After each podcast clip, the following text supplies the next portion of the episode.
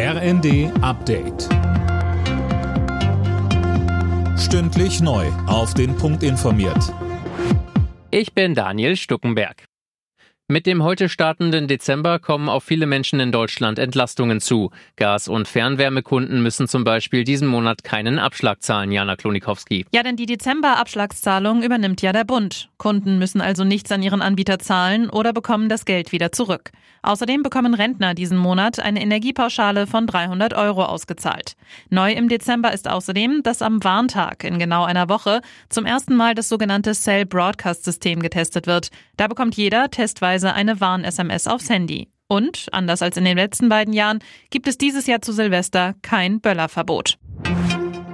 Die geplanten Änderungen beim Einbürgerungsrecht werden heute im Bundestag diskutiert. Die Union hat die aktuelle Stunde beantragt. Sie kritisiert die Pläne von Innenministerin Faeser, nach denen Menschen schon nach fünf Jahren in Deutschland den deutschen Pass bekommen sollen, statt nach acht. Ungarn hat unbeeindruckt auf die mögliche Streichung von EU-Geldern in Milliardenhöhe reagiert. Man sei überzeugt, die Anforderungen der EU-Kommission bald umsetzen zu können, sagte der ungarische Verhandlungsführer. Die EU-Kommission hatte den Mitgliedstaaten das Einfrieren von mehr als 13 Milliarden Euro an EU-Mitteln für Ungarn empfohlen. Hintergrund sind Vorwürfe unter anderem wegen Korruption und Vetternwirtschaft. Der FDP-Europaabgeordnete Moritz Körner begrüßte das im ersten. Viele haben damit gerechnet, dass die Kommission diesen Mechanismus vielleicht jetzt doch absagen würde, sich auf irgendwelche faulen Kompromisse einlassen würde. Und sie hat auch eine klare Sprache gezeigt als Hüterin der Verträge. Und ich denke, das macht schon Eindruck.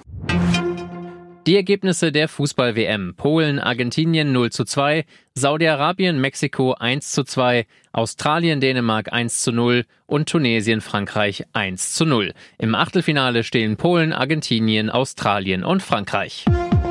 Alle Nachrichten auf rnd.de